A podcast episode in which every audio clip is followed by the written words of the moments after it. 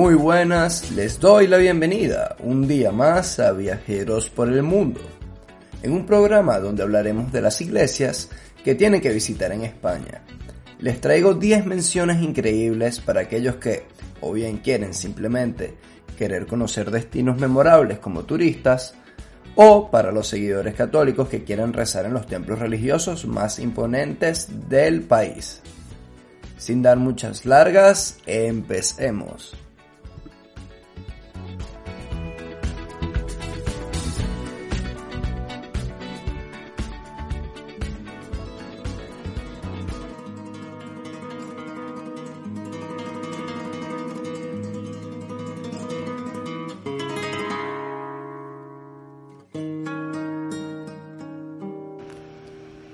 Empezaremos la lista hablándoles de la Catedral de Burgos.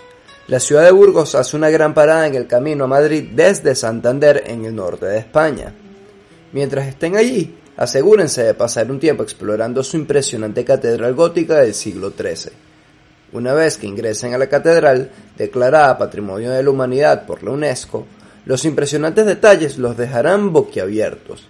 Estén atentos a la papamoscas, una estatua única que abre su boca cuando suenan las campanas, así como la tumba del líder militar español del siglo VI, el Cid.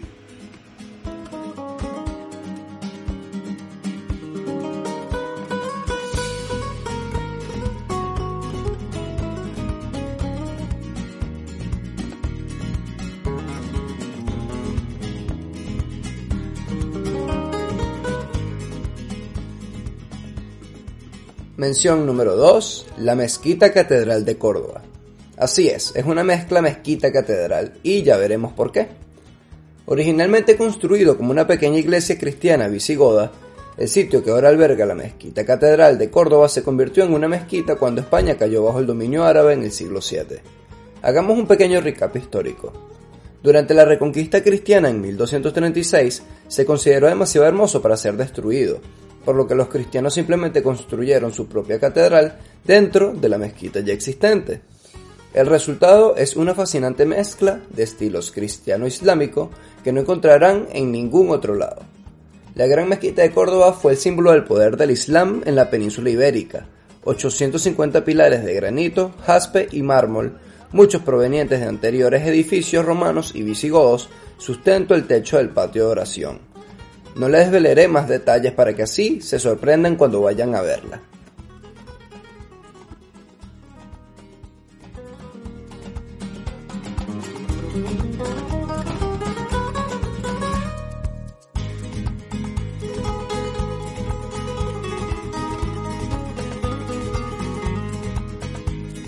Mención número 3, la Catedral de Zaragoza. En el solar donde se sitúa el templo, en un lateral de la Plaza del Pilar, ya rendían culto los romanos en el siglo I Cristo. Luego hubo una mezquita que Alfonso I convirtió en iglesia católica. Tras 18 años de restauración, la Catedral del Salvador, como bien viene siendo su nombre oficial, muestra el esplendor de sus muchos periodos constructivos.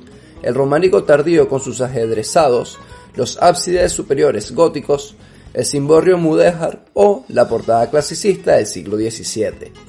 Aunque una de sus joyas está en el exterior, este vendría siendo el muro de la parroquieta realizado en el 1360. Los artistas adornaron esta fachada lateral del templo de manera exquisita, con azulejos policromos y motivos decorativos mudéjares.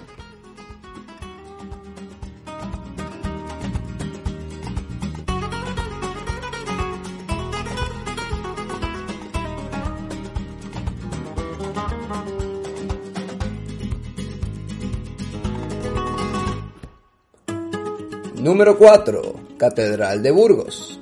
Yo sé que esta ya la vendrían venir.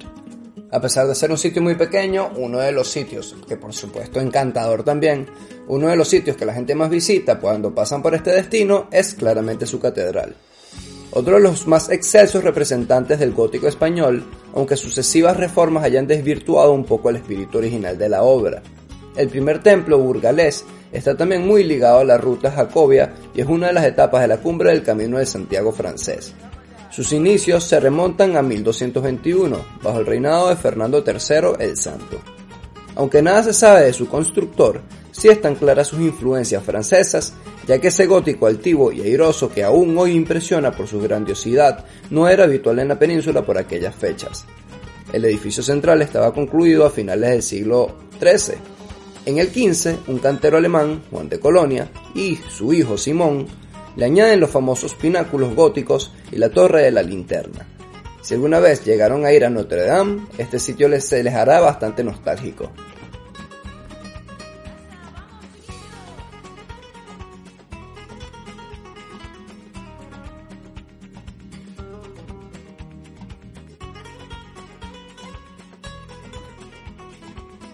Mención quinta, Catedral de Santa María de Palma de Mallorca.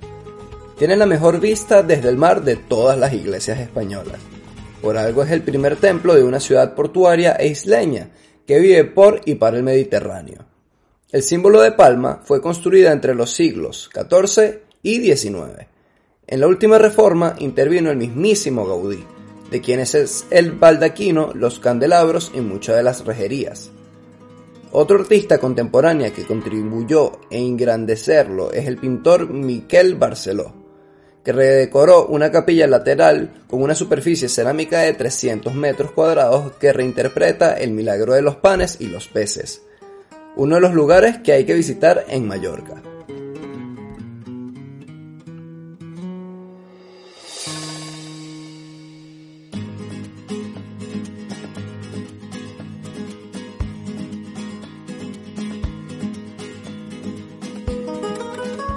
Un sitio que en caso de pisar Granada tienen que pisar sí o sí, además de la famosísima Alhambra, es la Catedral de Granada.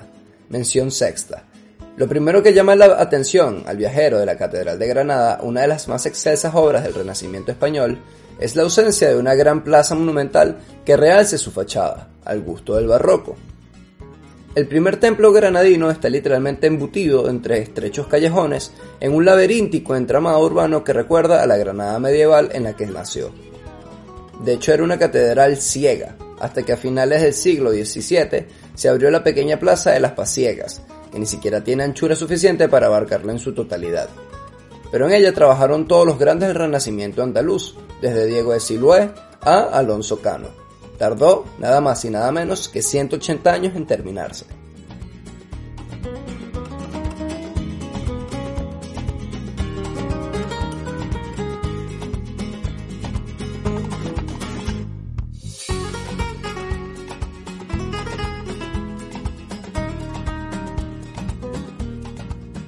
Número 7.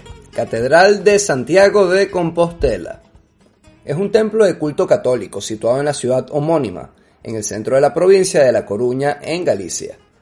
Acoge el que, según la tradición, ese es el sepulcro del apóstol Santiago, lo cual convirtió al templo en uno de los principales destinos de peregrinación de Europa durante la Edad Media a través del llamado Camino de Santiago, una ruta religiosa que comunicaba la península ibérica con el resto del continente.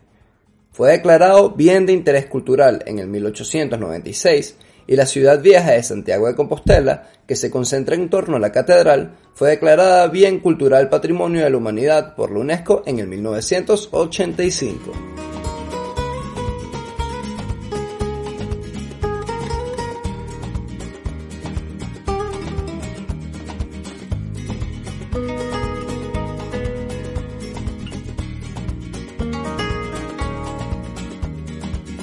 Número 7. Catedral de Sevilla. No podía faltar el templo más simbólico junto al que al de Córdoba de la superposición de estilos que provocó la caída del Al-Andalú y la llegada de los cristianos, por supuesto. Dato curioso del programa. La Catedral de Santa María de Sevilla se considera el templo gótico con mayor superficie de todo el mundo. Una vez demolida la mezquita Al-Hama hispano-musulmana, se empezó a levantar en su solar la nueva iglesia cristiana, pero se conservó el elemento más bello de la mezquita, el alminar, el campanario que ahora conocemos como giralda. Una vez estén en la giralda van a obtener sin duda los mejores ángulos que puedan llegar a apreciar de las vistas más más atractivas de Sevilla entera.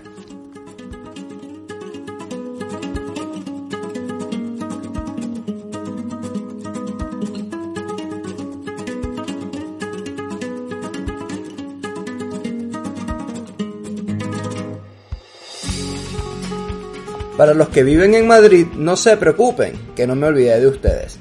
La siguiente mención no es una catedral, pero ya van a ver, es un sitio bastante interesante. Así que he decidido incluirlo en la lista.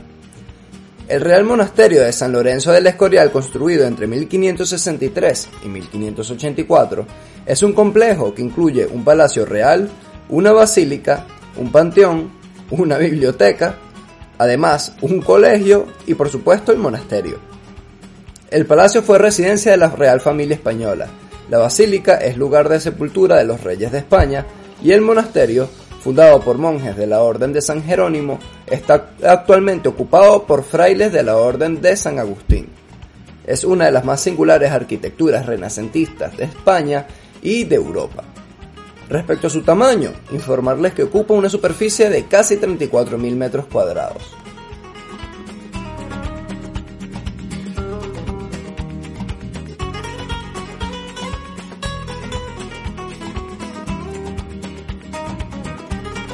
Y esta última mención, sin duda la más turística tanto por los turistas internacionales como por los mismos españoles, tampoco es una catedral, pero eso no quita que sea una maravilla en todos los sentidos. Considerada de hecho una de las iglesias más impresionantes del mundo entero, la Sagrada Familia, me imagino que ya sabrían a cuál me refería, es nuestra última mención y para cerrar la lista con broche de oro. Es un templo excepcional, tanto por lo que respecta a su origen y a su fundación, como por lo relativo a sus propósitos. Fruto de la obra del genial arquitecto Antoni Gaudí, fue un proyecto impulsado por y para el pueblo, y ya son cinco generaciones las que han ido viendo la evolución del templo en Barcelona. Actualmente, con más de 135 años desde la colocación de la primera piedra, la basílica sigue en construcción. Ya veremos cuándo será finalizada, pero no duden en irla a visitar porque igual es una obra monumental.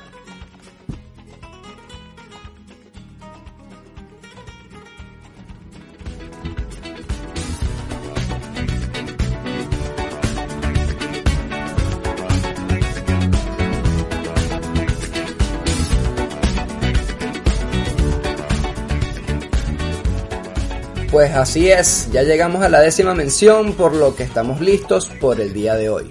Espero que hayan disfrutado por este recorrido a través de las infraestructuras religiosas que más llamativas y agradables puedan ser ante nuestros ojos. Cuando digo religiosas, refiriéndome claramente en el ámbito católico y cristiano. Sitios que claramente atraerán a los practicantes de la religión, pero a su vez al turista que quiera sentirse asombrado. Me despido, mi nombre es Roberto Mazziotti y hasta la próxima.